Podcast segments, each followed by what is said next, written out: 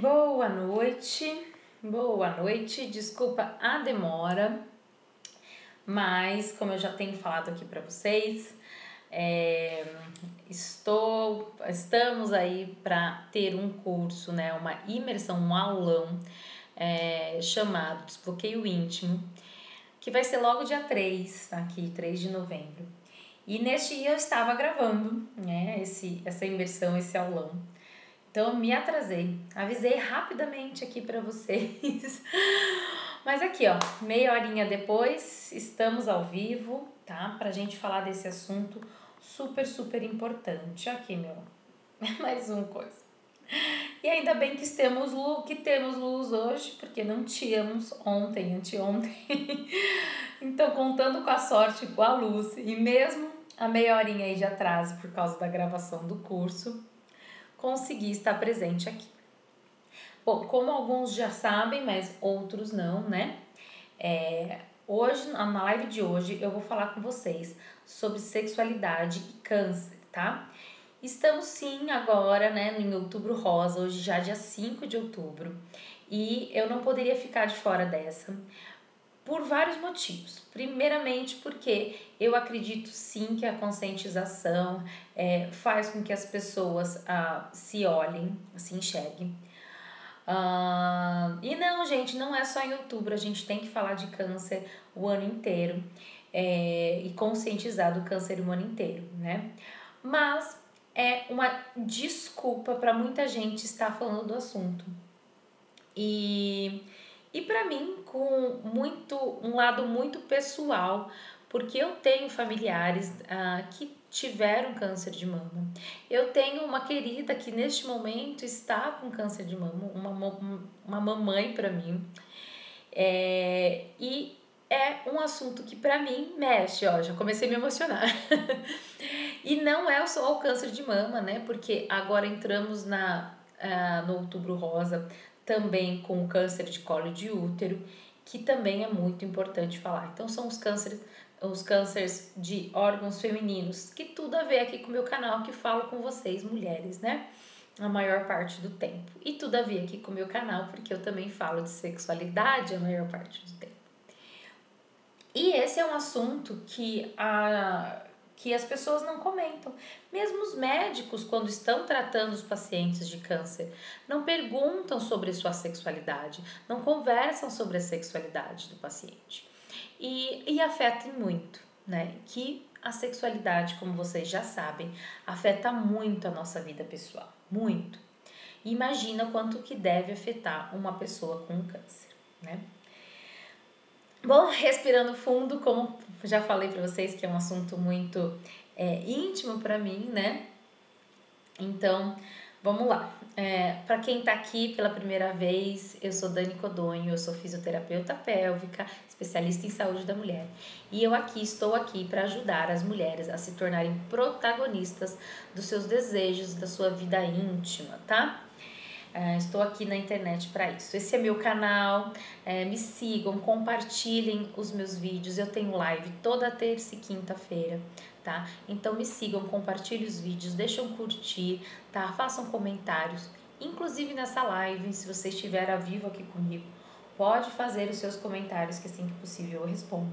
Se você estiver assistindo essa live gravada, pode deixar os comentários, que assim que possível eu também irei responder. Uh, bom, dando, dando sequência e continuidade, como eu estava falando para vocês, o outubro chegou, né?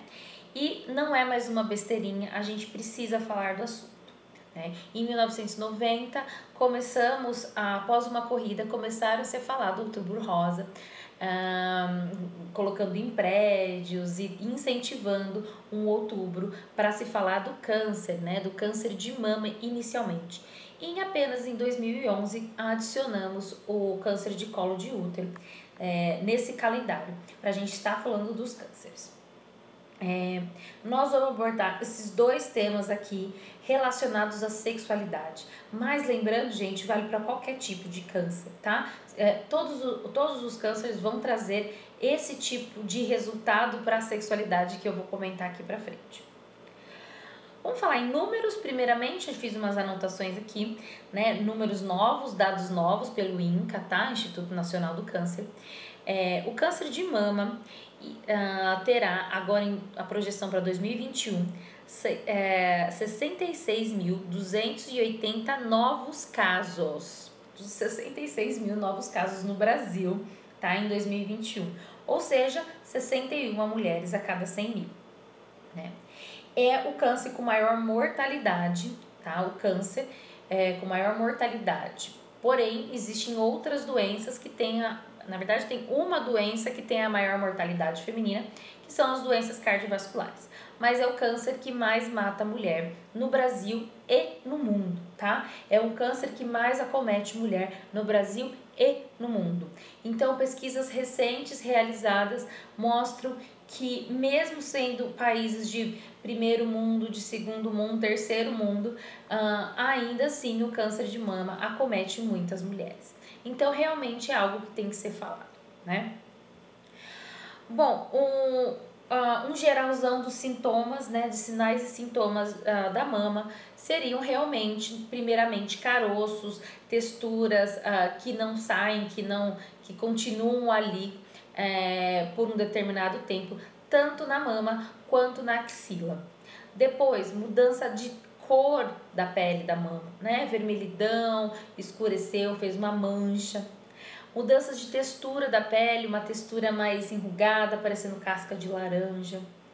É, alterações do bico do seio, um bico do seio para dentro, bico do seio que rachou, começar a pingar alguma coisa que não pingava, né? É, esses tipos são os tipos mais, as alterações mais comuns, mas uh, infelizmente quando se tem uma alteração, normalmente o câncer de mama já está no estado mais avançado, infelizmente, né? Uh, o rastreio hoje em dia mudou, sabe? A gente pensa que a, a gente deve fazer mamografia anual e é para todo mundo, mas uh, segundo o INCA isso tem mudado, porque existe também uh, um perigo em se estar fazendo mamografia exageradamente. Então, o rastreamento do câncer de mama, a procura do câncer de mama, se dá início dos 50 aos 69 anos, tá? Nas mulheres e, e é feito a cada dois anos. Então, mulheres de 50 a 69 anos devem fazer mamografia bienal. Bienal? Bienal. Duas, uma vez a cada dois anos, não? Tira o bienal aí. É uma vez a cada dois anos. Em relação às mulheres mais jovens que têm histórico de câncer, deve procurar o, seus, o seu médico para assim fazer um ultrassom de mama. Né? É um exame que muitas das vezes não detecta é, direito, uh, ou mesmo a mamografia em mulheres mais jovens, muitas das vezes não detecta precocemente o câncer de mama mas uh, deve ser conversado com o seu médico se a pessoa tem histórico familiar de câncer de mama. Uh, como, por exemplo, mães, avós, tias, né, com parentesco próximo, principalmente se elas foram detectadas antes dos, uh, dos 50 anos, tá? Então, deve-se procurar o médico. Além de quem também tem um marcador genético chamado BRCA1 e BRCA2. Bom, vou contar pra vocês uma história aqui, eu ainda nem sei, é, por isso que eu falo que é muito pessoal para mim. Eu trabalhei no CAISME durante um ano, né? Fiz meu, minha residência, minha residência com câncer de mama, né? Fiz, estive muito presente. E sempre tive um, um medo, digamos assim, de ter essa doença, pois eu tive familiares é, é, que tiveram essa doença. E recentemente meu pai teve um diagnóstico, graças a Deus, de não de câncer de mama, mas ele descobriu no gene dele esse gene BRCA2. Enfim, eu estou aqui falando para vocês que eu tenho a possibilidade de ter esse gene é, aqui é, no meu sangue, né, na minha genética. Eu, eu não tive resultados de exames ainda, mas eu tenho essa possibilidade de ter esse gene. Então é muito, realmente, muito pessoal essa live. E ah, como eu falei para vocês, também uh, por conta uh, de uma pessoa querida, de uma mãezinha aí para mim, que está passando isso neste momento. Então, se vocês têm esse gene, se vocês têm, que esse gene só se faz através de um teste genético, é uma coisa mais complicada, não se tem acesso, não é todo mundo que se tem acesso, tá?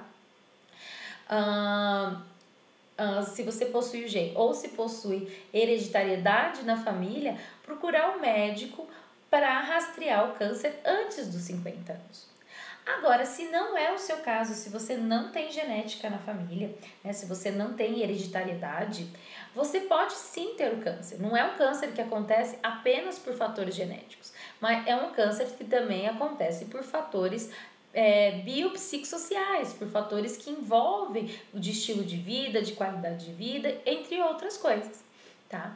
Uh, então, sim, você come, pode ser rastreado a partir dos 50 anos. Bom, me enrolei aí, mas eu falei. Vamos falar agora do câncer de colo de útero.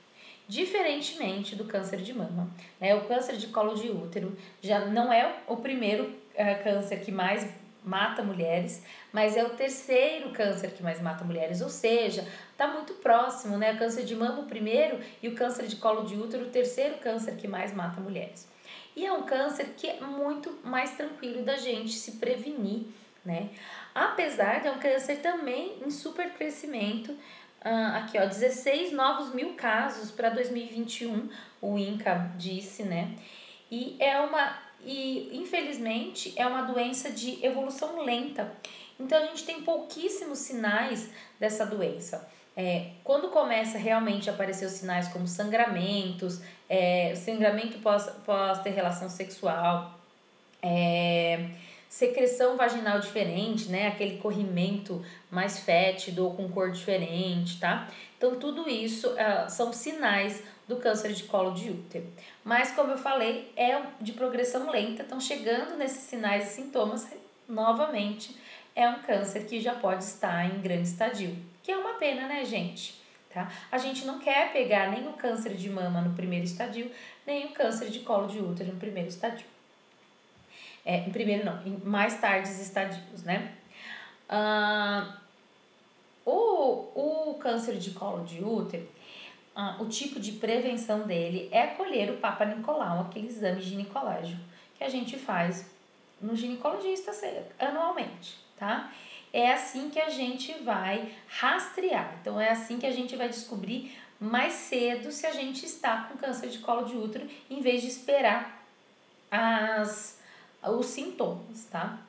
E também, hoje em dia, a gente tem a prevenção por câncer de colo de útero, que infelizmente muita gente acaba não vacinando os seus filhos por é, medo da vacina, mas temos essa vacina há mais de 20 anos, é uma vacina bem segura, que é a vacina para o HPV, né? A vacina do HPV se dá em, em meninas e meninos também, não só em meninas, entre 9 e 13 anos de idade, antes do início da, uh, da iniciação sexual deles, tá?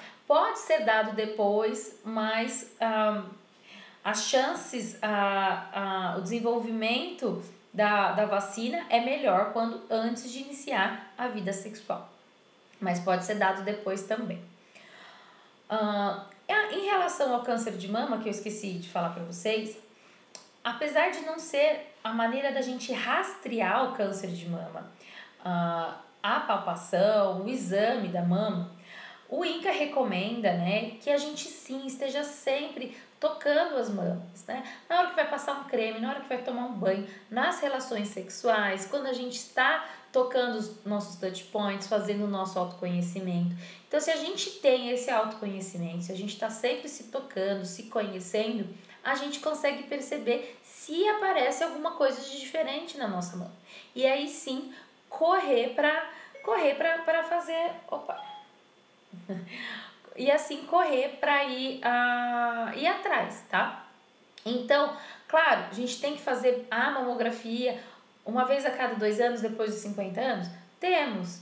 Mas e aí? E nesse meio do caminho?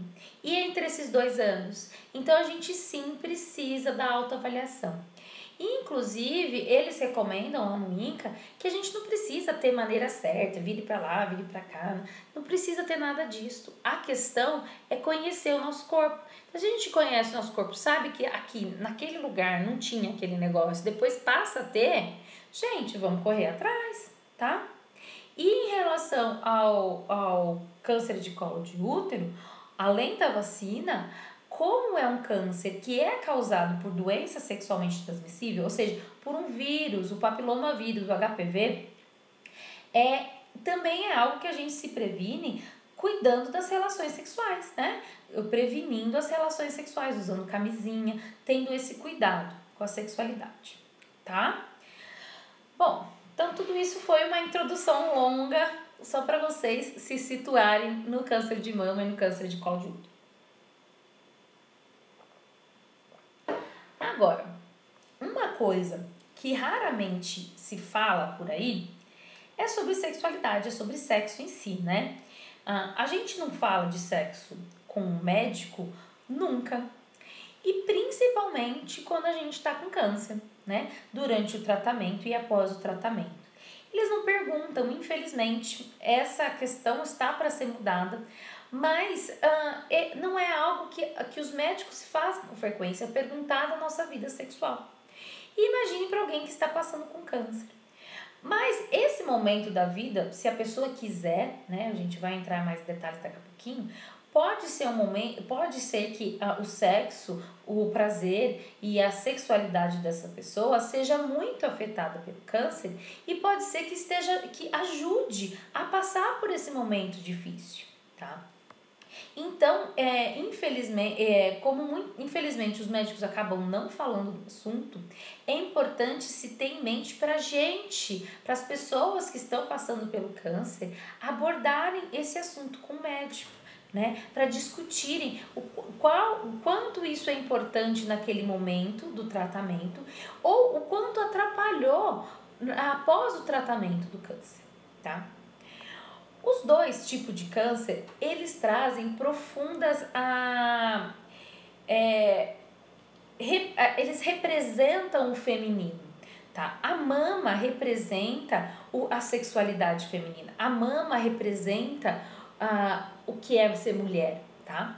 Então, a retirada da mama, ou então nem precisa ser a retirada, mas tirar um quadrante, é, modificar uma mama ficar menor ou maior, tirar a auréola, enfim, essa, esse mexer na mama ou ter uma doença da mama afeta muito a, como a mulher se sente mulher, tá?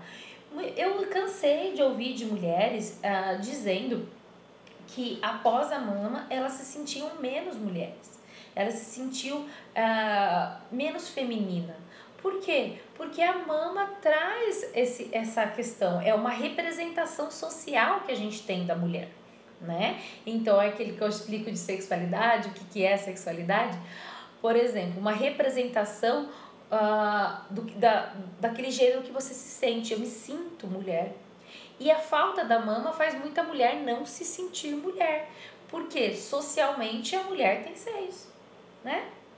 Porque a mulher nasceu com seios, então a gente vê, só se vê como mulher alguém com seios.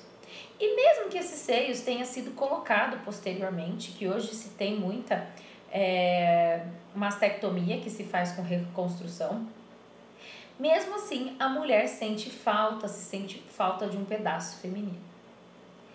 O, e, é, por outro lado, o câncer de colo de útero é um câncer que o tratamento pode ser afetar muito a, a mucosa vaginal, pode afetar muito o, a, a, a qualidade das relações sexuais, pode trazer dor, além de que realmente pode ter que tirar um pedaço ali do útero, que novamente é uma representação do que significa ser mulher, tá?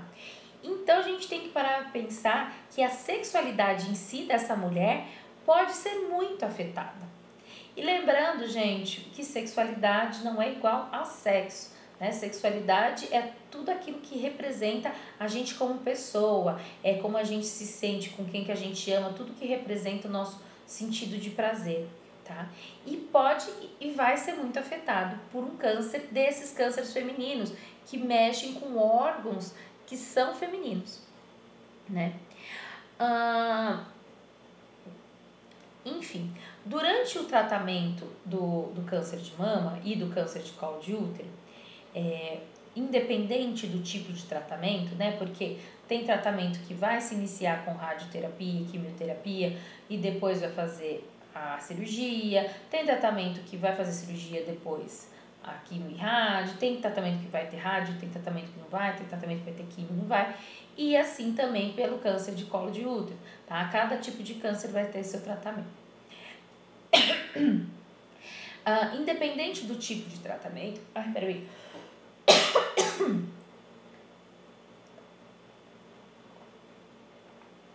Independente do tipo de tratamento que essa mulher vai passar, que ela vai sofrer, com certeza não vai ser um período fácil, né? Física e emocionalmente. Primeiro, que emocionalmente falando, essa mulher, como eu falei, pode se sentir é, menos mulher.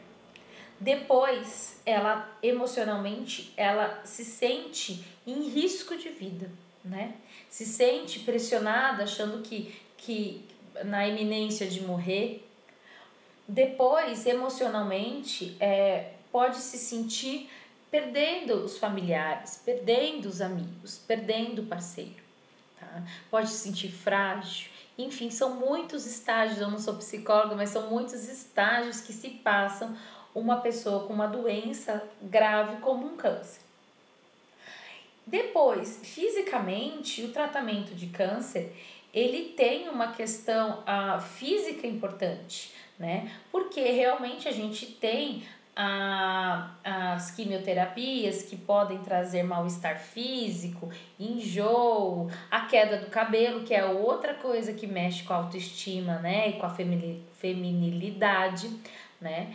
Uh, o enjoo, o mal-estar, a fraqueza, o cansaço, tá? Então, tudo isso é afetado no tratamento, tanto no tratamento cirúrgico quanto no tratamento é, quimioterápico ou radioterápico. E aí, como é que fica o sexo dentro de tudo isso, tá? Seria e é extremamente normal essas mulheres não quererem fazer sexo durante esse, esse período essas mulheres nem pensarem em ter sexo, nem terem desejo sexual. Por quê, gente?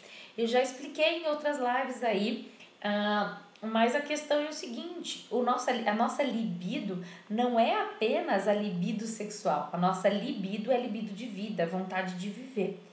E a gente usa essa libido, a gente entrega dessa libido para várias partes da nossa vida, tá? Inclusive família, trabalho, lazer. E, e um deles é o sexo, né? E a nossa libido de vida, quando estamos falando em relação a, uma pessoa doente, ela está voltada ao tratamento, ela está voltada à recuperação, ela está focada toda a libido, toda a força de vida dela, toda a vontade de ter prazer na vida em sobreviver em vencer os tratamentos. Então é mais do que comum e super normal passar por um momento desse sem desejo sexual nenhum, sem lubrificação, né? sem excitação e tá tudo bem. Não se cobrem em relação a isso. Não é disso, não é sobre isso, sobre essa cobrança que eu vim falar aqui com vocês. Né? Se vocês estão passando por um tratamento de câncer sem desejo nenhum, sem excitação nenhum, tá tudo bem, tá bom? Tá tudo bem. Não precisa se cobrar em relação a isso. Agora, se você tem vontade, se você tem desejo, se você acredita que isso vai fazer bem neste momento para você, que você ter relações íntimas com seu parceiro vai te trazer benefícios, e eu sei que vai, apesar é, o sexo não precisa ser aquela performática, não precisa ser aquele negócio cansativo. Pode ser simplesmente uma masturbação, ali é, é, troca de masturbação ou a própria masturbação sozinha, autoestimulação. Pode ser um sexo oral que você recebe, tá? É, enfim, se você tiver esse desejo, essa vontade, com certeza neste momento da sua vida vai te trazer benefícios Porque o sexo traz muito benefícios para a saúde, inclusive a saúde mental, a saúde emocional, tá? E tudo bem. A que, e, e, a, e a proximidade com a parceria, a questão de se é, sentir mais. Ah, mais próximo, a questão de se sentir desejado, a questão da autoestima, né? Então, estimulo, tudo certo, continue assim, se for esse seu desejo. Se não for, tá tudo bem, tá tudo normal e continuamos focando a libido para o tratamento, tá? Bom, isso é durante, né? Então, durante a gente sabe a gente pode estar focada no tratamento e focada em ficar bem e tem todo o mal-estar físico e a nossa libido está direcionada para isso. E continuemos assim, ou então aproveitem quem quiser. Agora, pós-tratamento. E aí, pós-tratamento de câncer de mama, pós-tratamento de câncer de colo de útero, o que, que a gente faz? Acabou a vida sexual dessa mulher? Né? Porque tem cura, a gente tem tratamento e tem cura. E aí, como é que funciona? Tá? Irão ter ah, efeitos pós-tratamento muito complicado na vida dessa mulher. Uma mulher que fez, ah, que operou de, de colo de útero e fez uma radioterapia, muito provavelmente ela vai ter uma. É, ela vai ter um ressecamento vaginal que vai fazer uma atrofia no canal vaginal. O canal vaginal fica apertadinho, vai ficar é, machucado, dolorido. E essa mulher muito provavelmente vai ter vaginismo, não vai conseguir fazer uma penetração. Ou então ela até vai conseguir fazer uma penetração, mas vai ser uma penetração com dor, uma penetração sofrida, tá? Uh, uma mulher que operou a mama, muitas das vezes precisa tomar um hormônio ou ela precisa é, parar de menstruar, ela ter, entrar numa menopausa. E aí, gente, uh, terei, terão os outros. Uh, os outros sintomas, como ressecamento de novo, a, a diminuição do desejo. E aí, a vida sexual dessas mulheres acabou, né? Além dos aspectos emocionais pós-câncer, não, gente, a gente tem que falar sobre isso. Vocês têm que passar para os médicos, né? Vocês têm que conversar com os médicos de vocês sobre o assunto.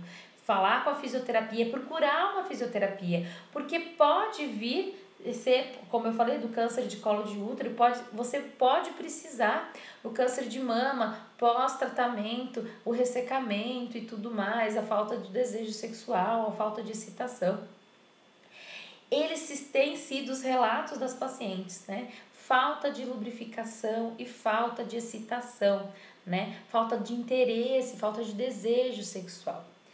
E esse, esse diminuição do desejo sexual ah, pós, ah, pós câncer também pode e deve ser tratado, sabe? Ele também pode e deve ser estimulado. Porque assim como os outros aspectos de vida dessa mulher, a sexualidade precisa ser reiterada após o tratamento. Ela precisa ser colocada de novo na ativa.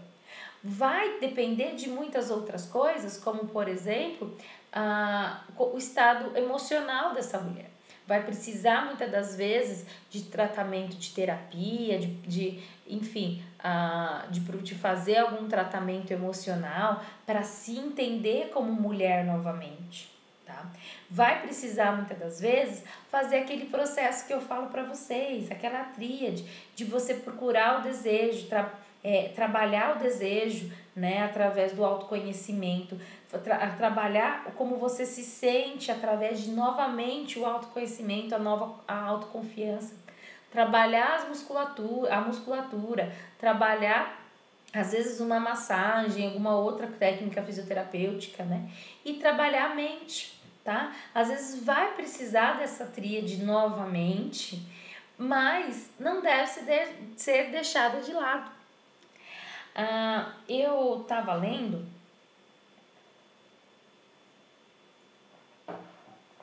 Ah, também, uma coisa super importante, o, o que o câncer afetou a vida de um casal, para quem tem uh, casal, né?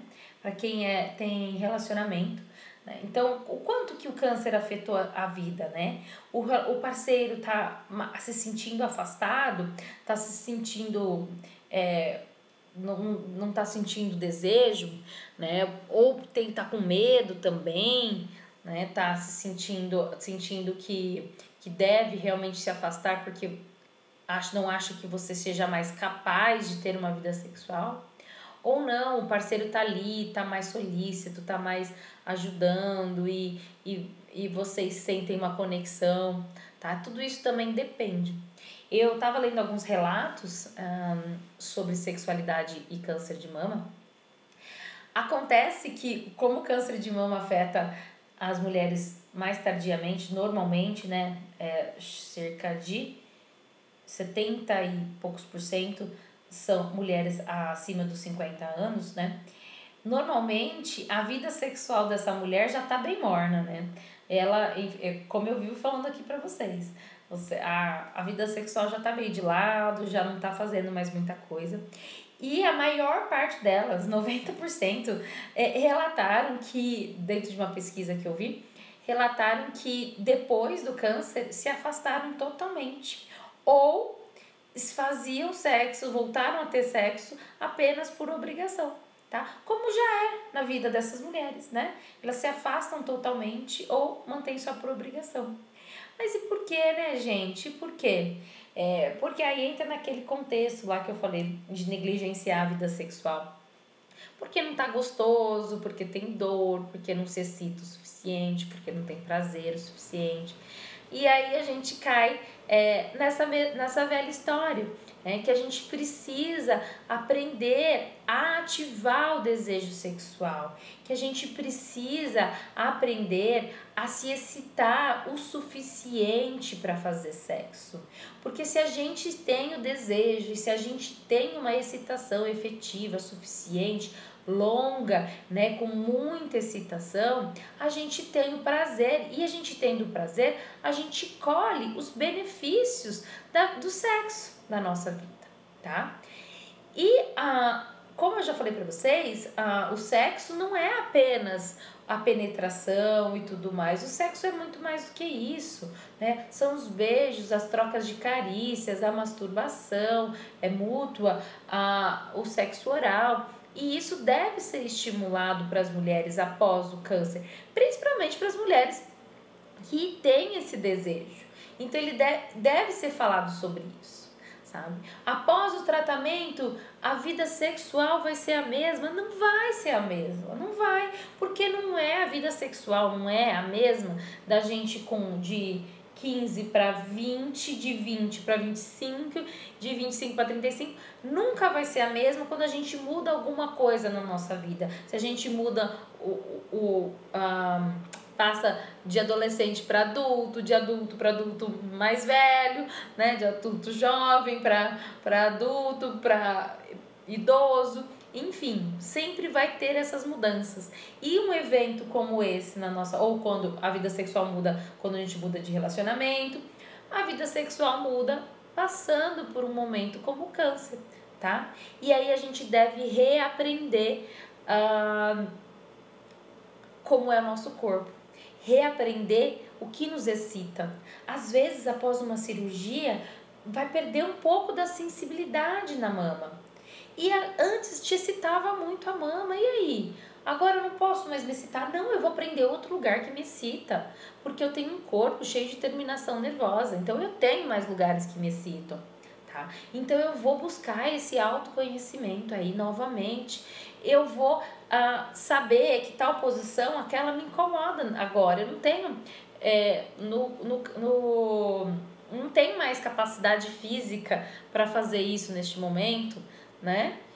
Então eu vou procurar outro, então eu vou buscar de novo o meu autoconhecimento. Né? E eu vou conversar com o parceiro, eu vou discutir com o parceiro em relação ao como o sexo é na nossa vida, como ele me vê depois disso, se ele está me vendo mais frágil, se está me vendo menos mulher, né? Como eu me vejo em relação a isso. E como eu me vejo em relação a isso, tratar também né? Buscar um tratamento emocional para essas dores, tá? E dores emocionais, no caso. E esses bloqueios, tá? Novamente, a desbloquear esses aplicativos do cérebro que você gerou durante a doença, de que você é menos mulher, de que você agora não deve, porque agora, sabe, desbloquear esses aplicativos mentais para se ter uma vida sexual satisfatória, tá? E mesmo para quem não tem parceiro e não tem vontade de fazer sexo, não quer fazer sexo. A, a sexualidade não é o sexo, a sexualidade é muito mais do que isso.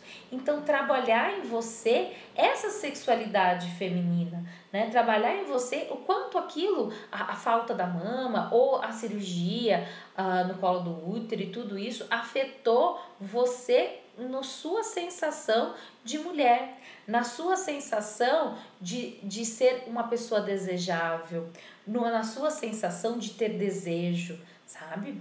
Trabalhar isso internamente e também buscar o autoconhecimento, porque a sexualidade também envolve a autossatisfação, a autoestimulação. Né? E aí, onde você pode tocar, onde você não pode? tá? O que, que, o que, que é legal fazer, o que, que não é legal fazer. Tudo isso você tem que buscar dentro de você. E deve ser algo a ser trabalhado, tá?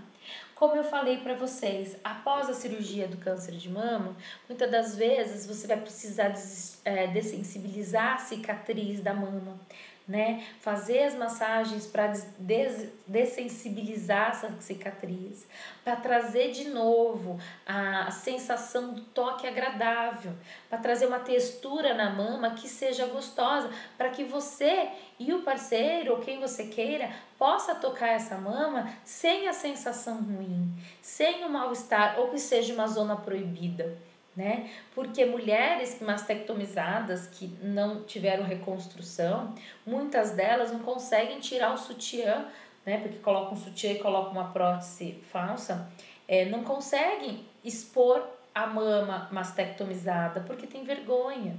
Né? Olha o quanto isso tem que ser trabalhado. Né? E por que, que aquela mama não pode ser algo, a, a, aquela mastectomia não pode ser algo que ela aprenda a entender e a se orgulhar dessa história? Né? Hoje em dia a gente tem muito do body positive, que é ser feliz do jeito que é com as coisas do nosso corpo como são, que não podem ser mudadas ou que não queremos mudar, né? E o body positive em relação ao câncer de mama é exatamente isso, entendeu? Se você não pode ter uma reconstrução, se você teve que fazer uma mastectomia e tirar até músculos e ficou aquela mama só com tracinho, só com a, com a marca da cirurgia, vamos trabalhar também de sensibilizar aquela cirurgia, melhorar a textura da pele e começar a entender que essa é a sua nova, é a nova, sua nova mulher e que a, o pedaço da mama não vai te fazer menos mulher, mas isso tem que ser trabalhado aqui, aqui dentro. E você aí sair daqui de dentro para fora, que você sim é muito mulher, mesmo sem uma mama. Que você sim é digna de ter uma sexualidade, é digna de ter prazer.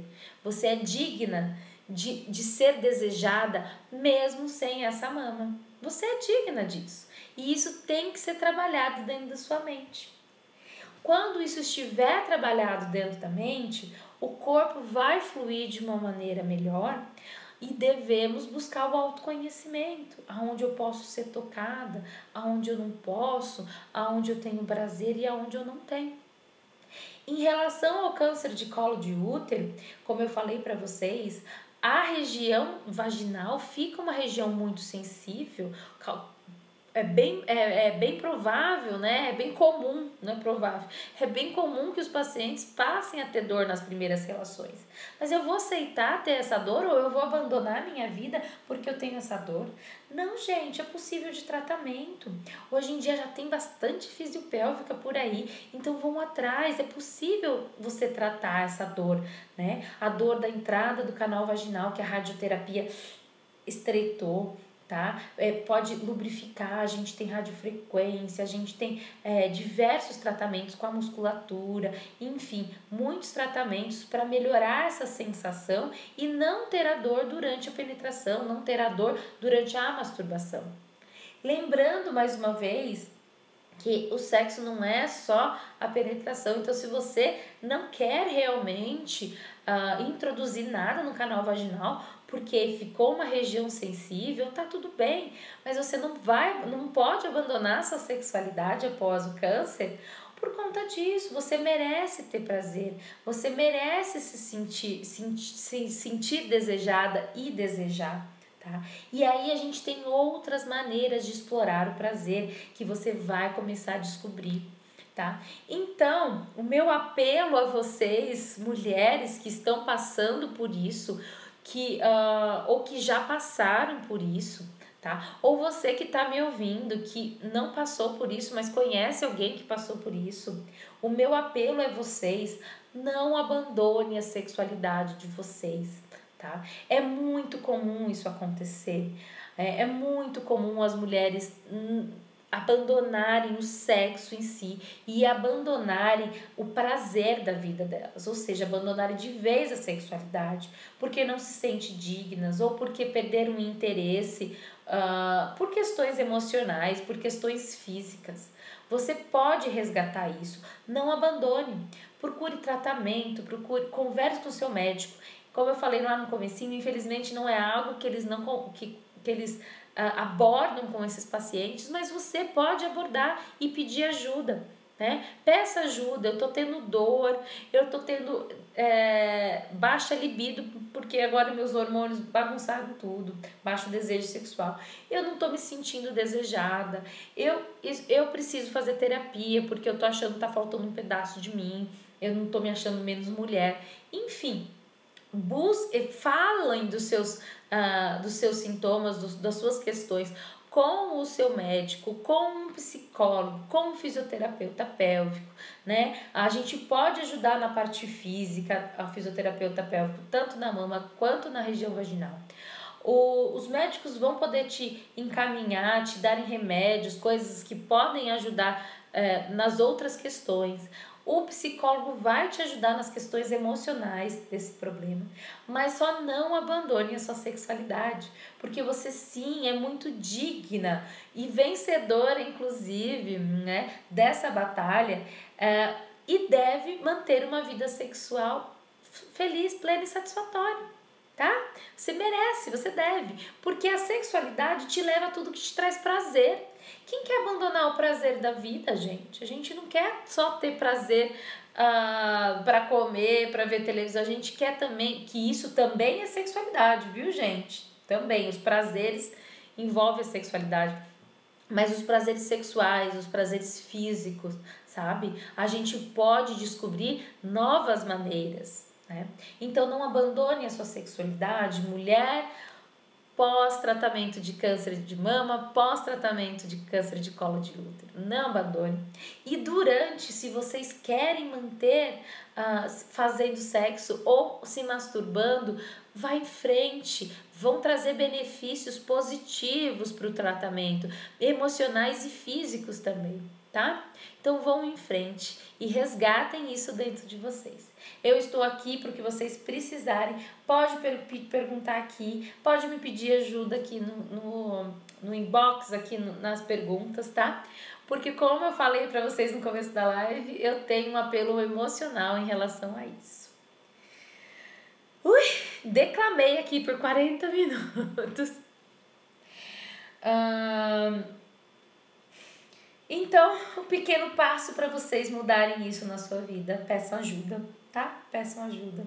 E vamos trabalhar a tríade: cabeça, né? Mente, corpo, autoconhecimento, né? É, autoconfiança e músculo, músculos do assoalho pélvico, ou no caso do câncer de colo de útero, alongamento, né? Fisioterapia pélvica e outras coisas, tá bom? Vamos usar a tríade para restabelecer a sua sexualidade. Ah, fico por aqui. Muito obrigada por ter ficado comigo. Encaminhe esse vídeo para as mulheres aí que, que vocês sabem que estão passando por isso ou que já passaram por isso, tá? É, me marquem, comenta, faça o que vocês quiserem. E tô aqui, ó, vou te deixar um recadinho especialmente para você que está passando por isso, todas vocês que estão passando por isso, mas em especial para você, mamazita. Eu te amo e vai dar tudo certo. E não abandone sua vida sexual e sua sexualidade. E eu tô aqui pro que precisar. Todas vocês. Obrigado, ó, já tô emocionada. Obrigado. Um beijo para vocês e até a próxima live.